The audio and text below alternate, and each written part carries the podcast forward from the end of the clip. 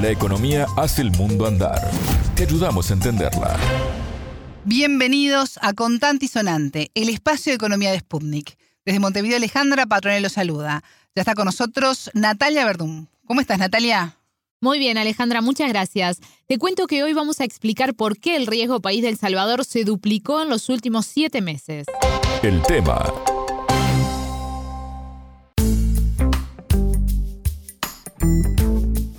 Natalia, hoy nos vamos a referir a un importante indicador de la salud de una economía, nada más y nada menos que el riesgo país, en este caso de El Salvador. Exacto, como sabemos el riesgo país evalúa la probabilidad de que un Estado cumpla con sus obligaciones.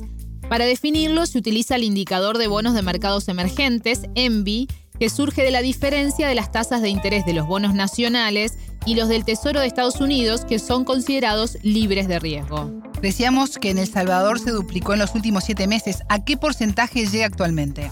Bueno, este es un dato que va variando día a día, pero ya supera el 21,30%. Y este es un porcentaje inédito desde que el país entró en el grupo de naciones que analiza este indicador elaborado por la agencia JP Morgan. Bien. Para graficarlo, si tomamos por ejemplo el 22 de abril, el indicador de bonos de mercados emergentes subió 0,64%.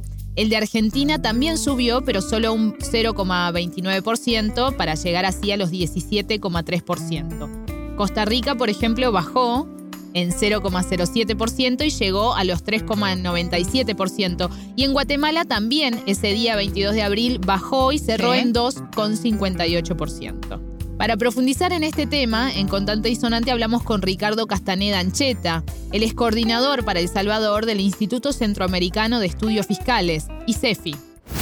La entrevista.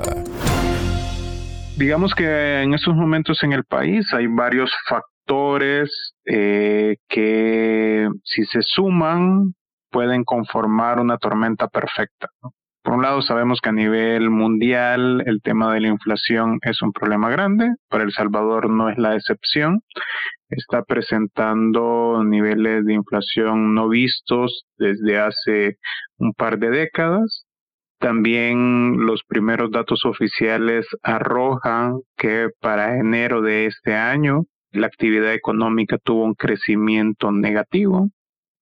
Hay una caída del empleo formal, y a esto hay que sumarle los problemas financieros que tiene el gobierno, en los cuales básicamente el acceso al financiamiento, sobre todo a nivel internacional, lo tiene casi cerrado.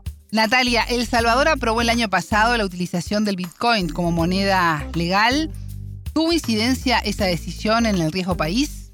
Tuvo incidencia, pero también hubo otros factores relacionados con la institucionalidad del país si uno revisa el perfil de riesgo de El Salvador, el punto de inflexión se da a partir del primero de mayo de 2021, cuando asume la nueva Asamblea Legislativa y que la primera decisión que toma es destituir a los magistrados de la Sala de lo Constitucional y al fiscal general de la República sin el debido proceso.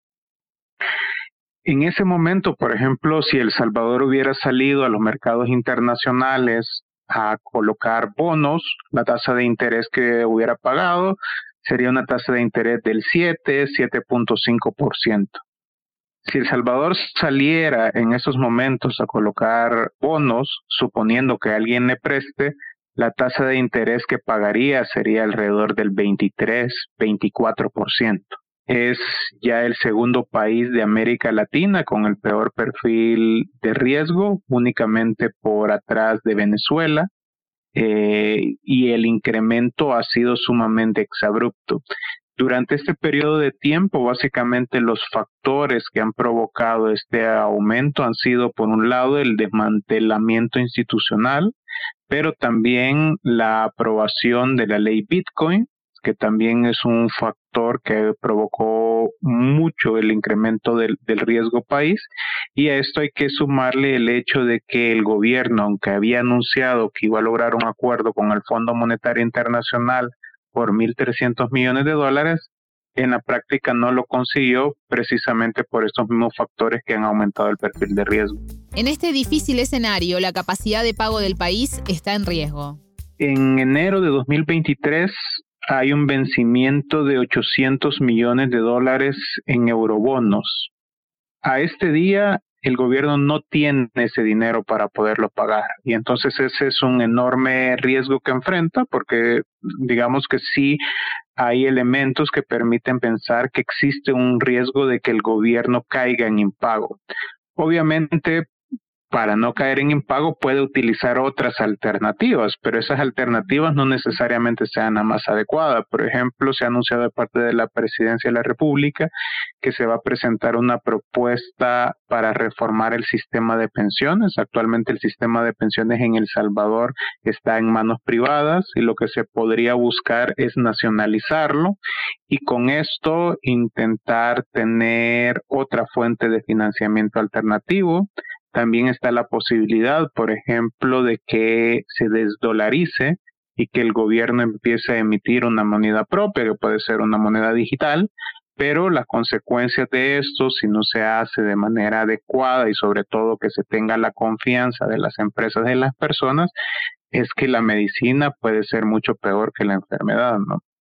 En términos globales, lo que observamos en el caso de El Salvador en el ámbito económico es una alta dosis de improvisación, pero también una alta dosis de opacidad. No existe un plan económico, no hay una claridad sobre cómo enfrentar estos problemas, lo cual a su vez genera mucho más incertidumbre.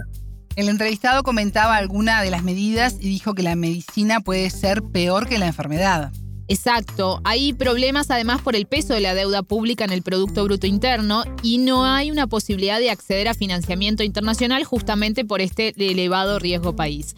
Sin embargo, de acuerdo a Castaneda Ancheta, habría tiempo de revertir la situación, aunque no se vislumbran señales de que el gobierno esté tomando medidas en ese sentido. Desde las autoridades de Hacienda han llegado a decir que el riesgo de, pago, de impago es del 0%. Quien sabe un poco de finanzas públicas sabría que no puede existir un riesgo del 0%, aunque sea un 1%, siempre va a haber porque hay factores en los cuales tú no puedes controlar. En el caso de El Salvador, los niveles de deuda pública representan alrededor del 87% del Producto Interno Bruto pero además el problema está en el servicio del pago, es decir, el pago de intereses y amortizaciones, que por ejemplo para este año representa un 20% del presupuesto y esa partida presupuestaria es más grande de lo que el gobierno está destinando para salud, para dimensionarlo todavía en el marco de una pandemia, ¿no? Entonces, estos problemas de financiamiento son complicados porque además el gobierno en estos momentos no puede acceder a los mercados internacionales para obtener el dinero que necesita para cerrar la brecha entre los ingresos y los gastos y básicamente lo que ha estado utilizando es deuda interna.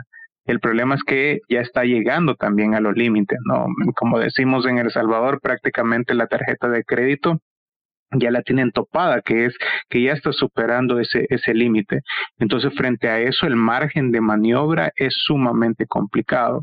Obviamente, todavía tiene tiempo el gobierno para tomar decisiones y evitar que esos peores escenarios se lleguen. El problema es que hasta este momento no hay luces de que realmente se estén tomando esas medidas adecuadas, no que al contrario, muchas decisiones que se están adoptando lejos de mejorar la situación financiera, le están agregando más riesgos. Escuchábamos a Ricardo Castaneda Ancheta, coordinador para El Salvador del Instituto Centroamericano de Estudios Fiscales, ICEFI. Muchas gracias, Natalia. Gracias a vos, hasta luego. Contante y sonante desde Montevideo.